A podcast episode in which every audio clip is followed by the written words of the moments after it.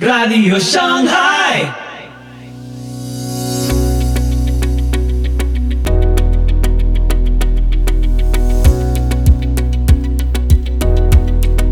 Muy buenos días, muy buenas tardes, muy buenas noches y muy bienvenidos a Radio Shanghai.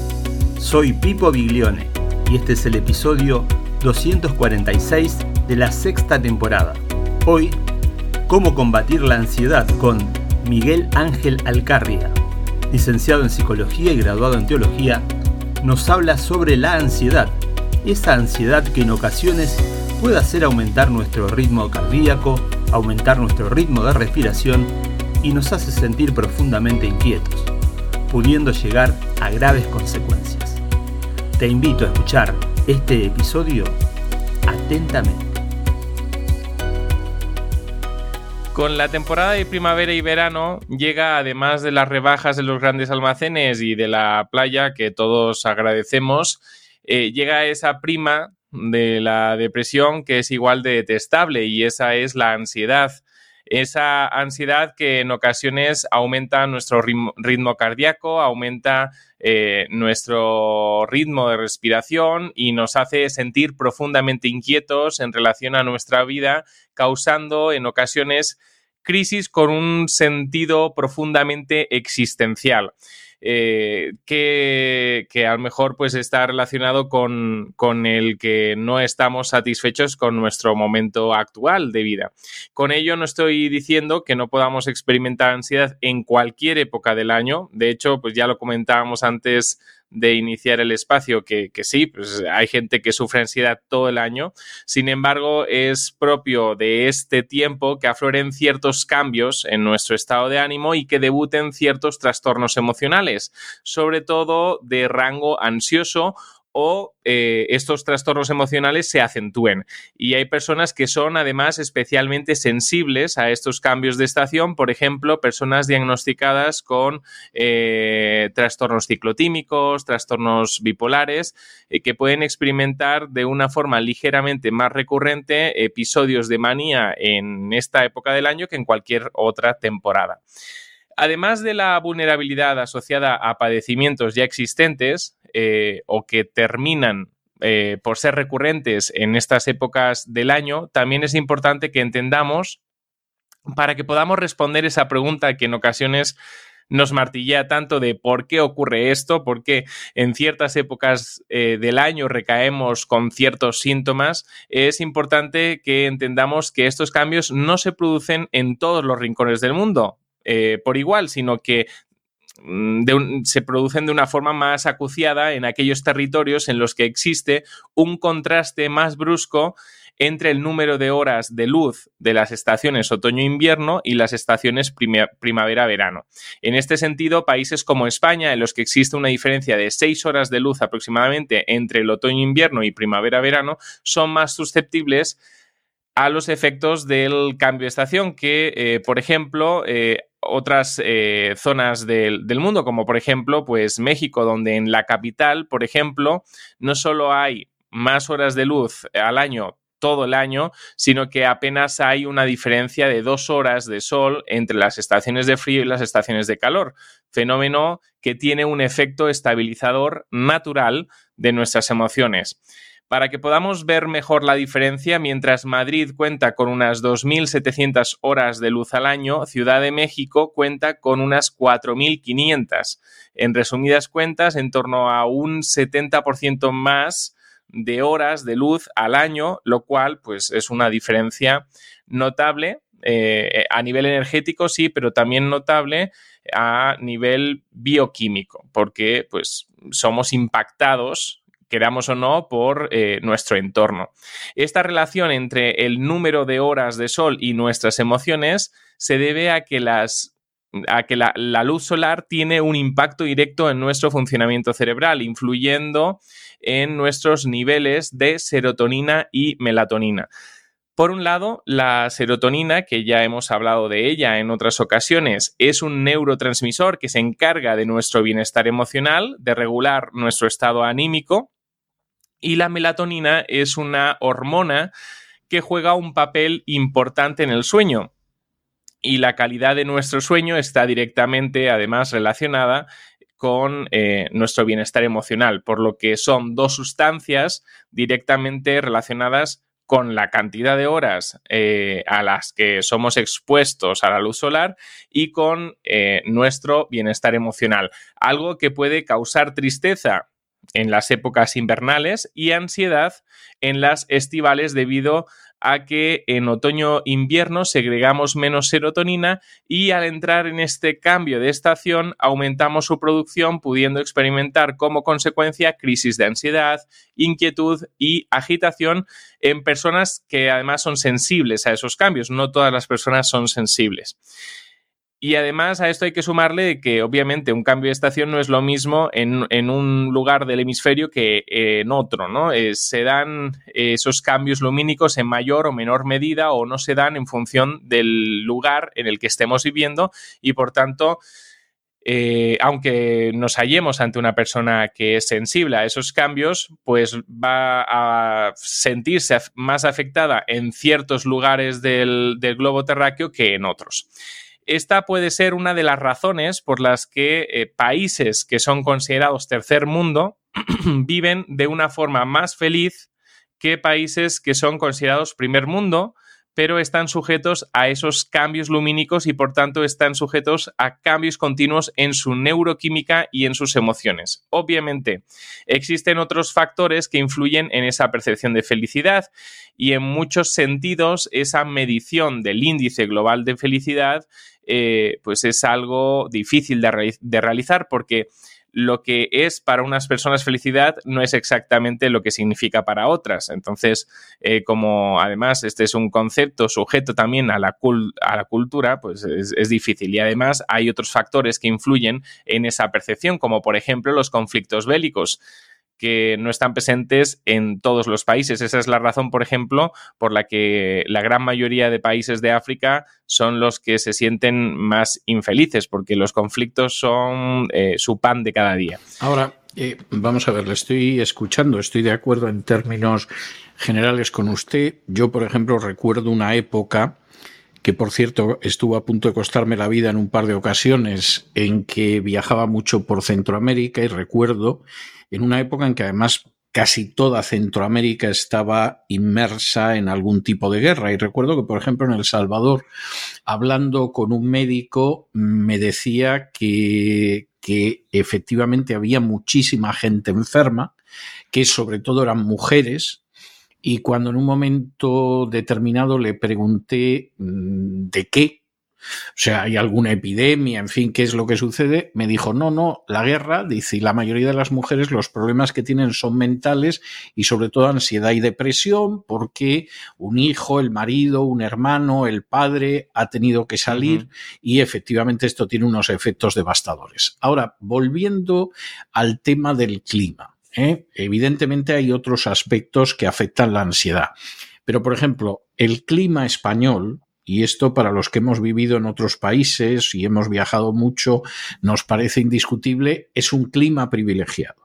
Es decir, los españoles dirán que hace mucho frío en cierto sitio, pero comparado con los fríos de otros lugares, son fríos clementes. Te pueden decir que hace un calor espantoso en otros sitios, pero comparado con el calor que pasas en otras partes del mundo, vamos, es, es bastante suave incluso ese calor y sin embargo las cifras de consumo de ansiolíticos en España son desproporcionadas. Hay incluso algún tipo de ansiolítico que España es el primer consumidor mundial. Eso evidentemente no tiene que ver con el clima. Es decir, e, esa gente no se puede quejar como los finlandeses de que no ve el sol casi nunca, ni cosa por el estilo. tiene un clima bastante agradable, con cuatro estaciones bien definidas, aunque digan que hace mucho frío o mucho calor, realmente no es así, aunque esa sea la percepción de la gente, y sin embargo parece ser que la ansiedad es un problema de primerísimo orden. ¿Eso a qué se debe? ¿A, que se está cayendo el país? ¿A que la gente es pesimista o a qué? A ver, eh, en el caso de España, yo creo que también hay un, hay un contraste. Eh, la percepción que se tenía en los años 2000, ¿no? Con, con, ese crecimiento económico que sufrió España en ese momento, con lo, que después vino en 2008-2009 y lo que se está viniendo ahora, que es otra crisis sumada a la crisis de 2020. Eh, eh, nosotros tenemos una referencia de pasado que nos permite decir que ahora estamos peor que antes, pero hay países que no tienen esa referencia de pasado. O sea, ¿usted cree que realmente en el caso de España que parece ser que el clima no puede, no puede influir tanto. En el caso de España, fundamentalmente lo que sería, sería la, la sensación de que parecía que las cosas iban a, a ir bien y luego han ido muy mal. Pues sí, pero igualmente también está el tema, el tema del clima, o sea, sí que hay esos contrastes. Eh, y hay gente que es especialmente sensible a eso. También cómo podemos ser más o menos sensibles. Eh, todavía falta mucha investigación al respecto. Yo creo que también uno de los grandes problemas de España es el no solo el consumo de las drogas legales, sino de las ilegales. Y eso bien pudiera hacer, hacer a la población mucho más sensible a los cambios estacionales. Entonces, eh, son varios factores. Eh, en el caso de, España, no solamente el clima, sino que podríamos hablar, como hemos hablado antes, acerca de las drogas o, de la adicción a psicofármacos. Eh, que yo creo que sí, que España tiene un grave problema con eso, con, la adicción a los psicofármacos. Y también podríamos hablar acerca de eh, tener un punto de referencia que nos permita evaluar nuestro presente como, como peor a, nuestra historia tampoco no tan lejana. Eh, eso, eso hace que bueno, pues la gente no sienta satisfacción en su presente. Hay otros países que a lo mejor no tienen o no han tenido ciertos eh, puntos de desarrollo económico que les permita evaluar su presente de cierta forma. Por ejemplo, uno de los países económicos que, tiene esa historia de referencia, o dos, ya se me ocurren, eh, Venezuela y, Argentina. Eh, eso les permite ver y sentir su presente como, como insatisfactorio, porque tienen otros puntos en el pasado eh, que, pueden considerar eh, para contrastarlo con, con su momento actual. ¿Qué otros factores pueden influir en que el cambio de estación nos afecte a unos más que a otros? En primer lugar, el sexo hace que las mujeres sean más vulnerables a los cambios que los hombres porque como ya hemos visto, eh, las horas de, luz o, el impacto lumínico tiene que ver y impacta también en nuestro sistema eh, hormonal, y en segundo lugar, aquellas personas que tienen antecedentes de diagnóstico de un trastorno emocional o antecedentes genéticos, familiares afectados por un trastorno eh, afectivo. Esto hace, también hace que sean más vulnerables a estos cambios si viven en lugares con un elevado contraste estacional en términos de horas de luz diaria. Todos somos impactados por los cambios de estación desde nuestros biorritmos hasta en nuestras emociones. De hecho, eh, hay estudios que indican que más del 90% de la población general reporta alguna influencia estacional en variables diferentes, pero eh, también incluyendo la variable del estado de ánimo. Sin embargo, un cambio emocional estacionario debe ser considerado y amerita recibir atención especializada deberíamos buscar ayuda por parte de un especialista y recalco lo de especialista porque estamos invadidos socialmente por pseudoterapias que son tomaduras de pelo que son utilizadas solo para embaucar, a la gente y sacar el dinero de mala manera, debemos buscar ayuda especializada cuando pasan los días y las semanas y no nos estabilizamos de forma natural al cambio. A todos nos afectan los cambios de estación, pero nuestro cuerpo tiene mecanismos de autorregulación eh, y por lo general se regula de forma natural. El problema está cuando nuestro cerebro no es capaz de autorregularse ante estos cambios. Eh, debemos buscar ayuda cuando, además del malestar que sentimos, empezamos a aislarnos socialmente.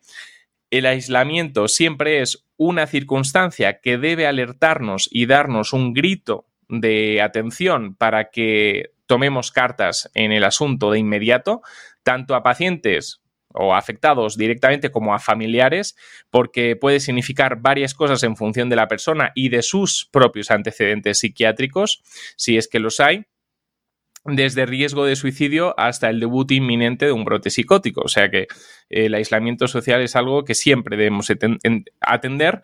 Ya digo, eh, todo depende de la persona, pero siempre eh, el aislamiento debe alertarnos. necesitamos ayuda cuando este malestar se asocia al abuso de sustancias con o sin receta. Finalmente, lo alarmante no es que haya receta o no la haya, sino que lo alarmante es el abuso y no la legalidad de, esas sustancias, pues aunque estén recetadas, esto no implica que se pueda abusar de ellas o que nos salgamos de la pauta indicada por el médico. Y además, en cuanto a España, pautas pocas, ¿no? Porque las recetas crónicas van que vuelan, ¿no? Entonces, ahí también yo siempre a mis pacientes recomiendo, no, no, o sea, hazte un seguimiento más allá de una vez al año para que te vuelvan a firmar la receta, ¿no? Eh, precisamos atención especializada cuando se asocia a este malestar pensamientos o comportamientos de tipo suicida o parasuicida. Son comportamientos parasuicidas a aquellas llamadas de atención sustentadas sobre el deseo de muerte aunque no cuenten con una intención clara de muerte, y el tomar riesgos innecesarios que bien podrían terminar en ese resultado, en la muerte, como por ejemplo la conducción temeraria, son conductas para suicidas. Tan solo la presencia de pensamientos suicidas siempre debe llevarnos a la consulta psicológica. E, insisto ahora en lo de psicológica porque los fármacos eh, jamás eliminan la ideación suicida y en ocasiones nos exponen además a un mayor riesgo suicida ya que nos devuelven en el caso de la depresión por ejemplo eh, la energía que nos faltaba para materializar nuestras intenciones. Lo que sucede eh, en cuanto al riesgo de la unión entre la ansiedad y la ideación suicida, que se sustenta sobre una base de desesperanza, es que cuando unes la desesperanza con la desesperación propia de la ansiedad, el riesgo de suicidio es eh, siempre elevado e inminente y requiere de una atención inmediata. Y si a esto le sumas que la exposición a más horas de sol mejora cierto tipo de síntomas depresivos, como por ejemplo la anergia, la falta de energía asociada a la depresión, tenemos tres elementos que conforman un cóctel peligroso. Tenemos la ideación suicida, tenemos la desesperación y la energía necesaria para llevar a cabo el pensamiento suicida. Por tanto, la mejora de los síntomas de la depresión quitan el freno para el paso al acto de la conducta suicida y esto provoca que a finales de primavera y verano haya más suicidios por lo general que el resto del año. Eh, por eso, importante atender eh, estas cuestiones desde ya, ¿no? Sobre todo, además, cuando unimos el tema del aislamiento social, etc. El único momento en el que también se materializan más suicidios en el año es en fechas próximas a finales e inicios de año y ahí se junta no solo una evaluación profunda de nuestras vidas, sino también el consumo de alcohol, por ejemplo, que obviamente también modifica nuestra neuroquímica y en ocasiones nos da esa energía para poder materializar la ideación suicida. Necesitamos atendernos también cuando nuestros niveles de ansiedad se convierten en un obstáculo para desarrollar nuestra vida con normalidad, como pues por ejemplo eh, no poder dormir y ir arrastrando un mal funcionamiento de vida de base. Y por último, eh, debemos buscar atención especializada cuando presentamos ya varios síntomas que bien pudieran acercarnos a estar configurando un trastorno mental como tal y ahí cuanto antes seamos atendidos, antes podremos ver el final del túnel y antes podremos eh, prevenir complicaciones indeseadas. Como dice el dicho, mejor prevenir que curar. Y hoy en la psicoteca, iniciándose una temporada crítica para la ansiedad, como bien decíamos, eh, un mal que afecta al menos eh, que pueda reconocer el Ministerio de Sanidad eh, al 10% de la población española, queremos dar algunos consejos a nuestra audiencia para combatirla. El, el 10% son 4 millones de personas. Sí, O sea, Es no, bastante. no es ninguna tontería. Es que, claro, dices, bueno, el 10%, vale, el 10% eh, no parece que sea tan grave. Vamos a ver, el 10% son 4 millones de personas. ¿eh? Pues al menos eh, aceptan que el 10% de la población española está afectada por sintomatología ansiosa. Entonces, hoy queremos dar algunos consejos a nuestra audiencia para combatirla desde sus inicios, no pretendiendo además en ningún caso, y dicho, y hay que decirlo, ¿no? Que estos consejos sustituyan ningún proceso terapéutico. El primer consejo para prevenir, más que para combatir, aunque también la ansiedad, es afrontar la vida con la actitud adecuada, viviendo un día a la vez y afrontando cada día únicamente los retos que le son propios. Este es un principio que tienen muy asumido los programas de 12 pasos, tales como Alcohólicos o Narcóticos Anónimos, pero que se puede aplicar a cualquier individuo en cualquier momento y circunstancia. Es un buen consejo de vida. Preocuparnos por el mañana no nos permite ocuparnos de las cosas importantes propias del momento que estamos viviendo. Nos, sitúa además en un marco imaginario de preocupación que no tiene por qué darse en el futuro. Así que de este modo, el ahora es siempre o debería ser nuestro momento y debería ser nuestro punto de anclaje. El segundo consejo está relacionado con el primero en el aspecto de la actitud y tiene que ver con la gratitud que a veces nos es difícil poder ser agradecidos con las cosas buenas que tenemos en nuestra vida, pero bueno, es algo en lo que debemos ejercitarnos. Saber apreciar las bondades que rodean nuestra vida y mostrar gratitud por ellas es un hábito propio únicamente de personas con actitud positiva y este hábito eh, muestra un efecto preventivo ante la ansiedad porque la satisfacción y la preocupación son comportamientos antagónicos, así que si se presenta uno, difícilmente se puede presentar el otro. Esto nada tiene que ver con el pensamiento positivo, eh, ese pensamiento positivo de a tontas y a locas, ¿eh? que en esencia es un absurdo, y tampoco tiene que ver con la ley de la atracción. Eso debemos aclararlo. Estar agradecido no es declarar nada acerca del futuro ni perder una visión realista sobre nuestro presente, sino aprender a estar satisfechos con nuestro pasado y con nuestro presente, aprender a ver las cosas buenas que nos rodean y eh, eso no, no, no implica no tener que poder ver eh, también esos puntos negros, ¿no?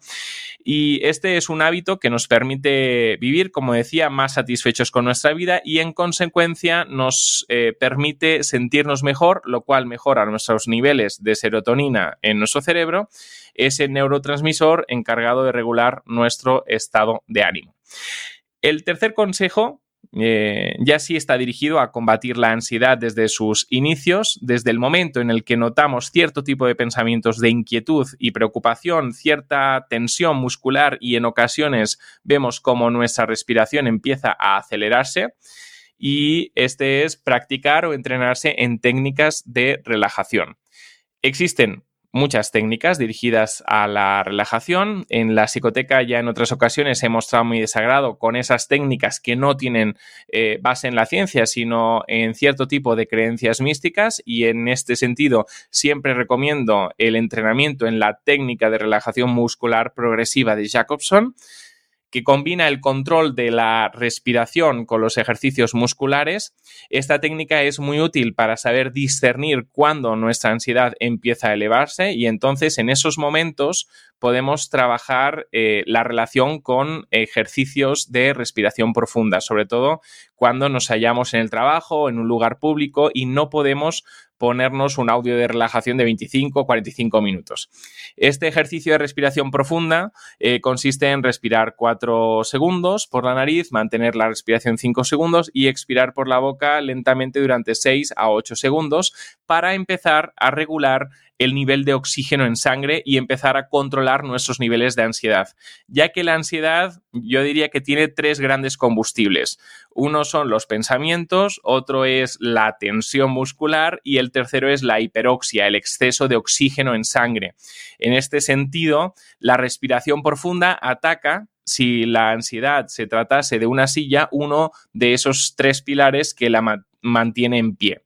En cuarto lugar, siempre recomiendo cuidar nuestras horas de sueño, ya que de otro modo nos sentimos más irritables y más susceptibles al día siguiente.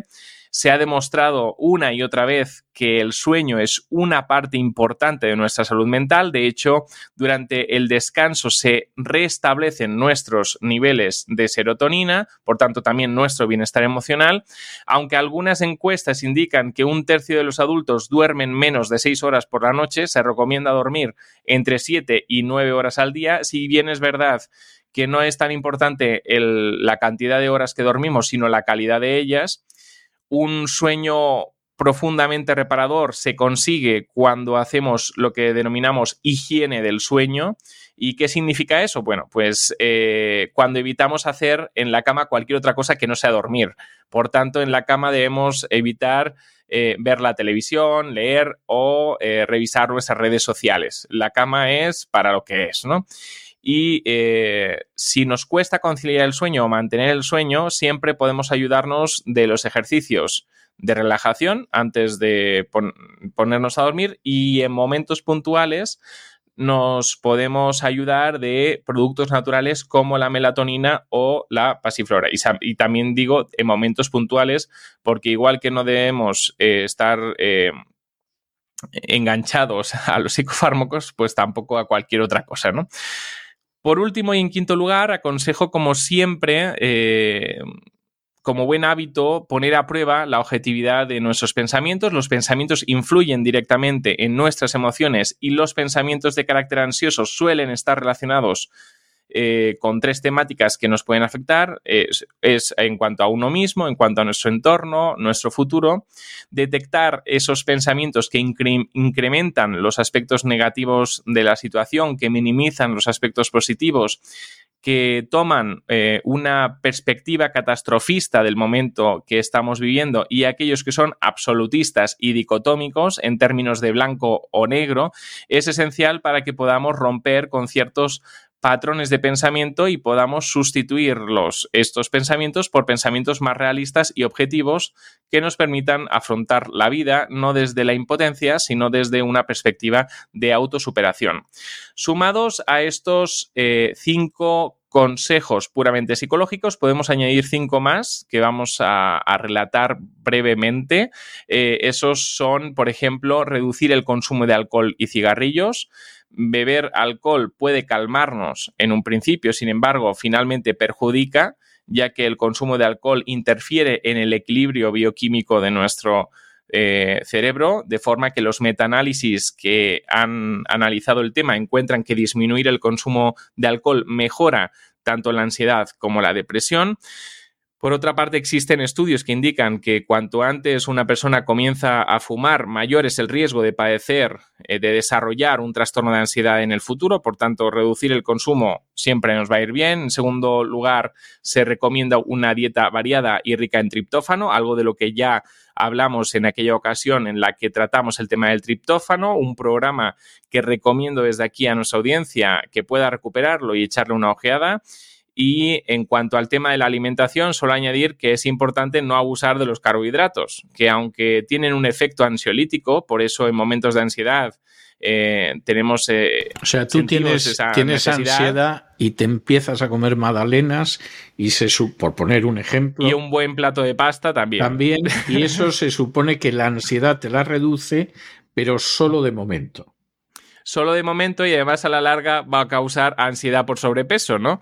Eh, porque por preocupación en, uno mismo. Así que por eso digo que hay que controlar eso y hay otros consejos que a lo mejor son más eh, saludables, como por ejemplo hacer ejercicio. Junto con la reducción de alcohol y cigarrillos es recomendable disminuir el consumo de cafeínas, teínas y bebidas estimulantes. La cafeína activa el sistema endocrino y con ello nuestras glándulas suprarrenales encargadas de producir adrenalina y cortisol, que es la hormona del estrés. Eh, entonces, eso nos mm, hace que experimentemos dificultad para mantener eh, nuestros niveles de serotonina en equilibrio y las investigaciones han demostrado que la cafeína puede empeorar la sintomatología ansiosa, ya que aumenta nuestro estado de alerta fomentando la liberación de adrenalina, como decíamos. Y sumado a esto está el hecho de que hay personas que son altamente sensibles a la cafeína, así que reducir el consumo de cafeína, que no hace falta eliminarlo, pero sí reducirlo, eh, es importante, ¿no? Porque hay gente que realmente consume grandes cantidades de cafeína cada día. Por otra parte, como decíamos, el ejercicio, actividades como correr, nadar o Ir a clases de baile es un hábito que ayuda a nuestro cuerpo a que nuestro cuerpo genere serotonina y por tanto es un factor protector frente a la ansiedad. Es por ello que podemos decir que el ejercicio físico no solo ayuda a nuestra salud física, sino también a nuestra eh, salud mental. En quinto lugar, se recomienda una breve exposición al sol, siempre que sea posible. O sea, si es una persona pues, que sufre algún tipo de cáncer de piel, pues obviamente eh, a lo mejor le recomiendan que no, pero bueno, si es posible, hagámoslo. Al menos, tal como recomienda la Organización Mundial de la Salud, una exposición de manos, brazos y rostro de 15 minutos al día, evitando las horas centrales del día obviamente, y digo siempre siguiendo las recomendaciones de los expertos en dermatología, que nos dirán, pues hay que usar protector solar y ese tipo de cuestiones. Y por último, algo que es útil para todas las personas, sea cual sea su circunstancia, debemos recomendar la socialización. Disponer de una amplia red de apoyo socioemocional, de amigos que nutren nuestra experiencia de vida, eso siempre es un factor positivo a tener en cuenta y a cuidar. Las relaciones deben cuidarse al igual eh, que las relaciones eh, adecuadas y sanas también cuidan de nosotros, aunque en ocasiones no seamos realmente conscientes de la importancia de las relaciones, pensando que con nosotros mismos nos valemos y nos bastamos. Quien haya un amigo ha encontrado un tesoro y bien haríamos si cuidáramos de nuestras amistades sabiendo corresponder, aprendiendo a ser fieles y no traicioneros y sabiendo amar a las personas de nuestro entorno. Estos son consejos básicos a seguir, sin embargo, es importante recalcar que estos no quitan que busquemos ayuda especializada, como por ejemplo un psicoterapeuta capacitado en terapia cognitivo-conductual que nos ayudará a tener las herramientas necesarias para hacer frente a la ansiedad cuando ésta se presenta. Me hago cargo de que el método farmacológico, y además en nuestro país, es el más rápido eh, y el más habitual en su uso, pero no siempre es el más eficaz para dejar la ansiedad atrás de una vez por todas, ni para eh, tomar el control de nuestras emociones. Y así llegamos al final del programa de hoy. Recordá que podés seguirnos en Facebook e Instagram, dejanos tus comentarios y si te gusta, compartilo. Los invitamos, Dios mediante, a escuchar nuestro próximo episodio y que Dios los bendiga.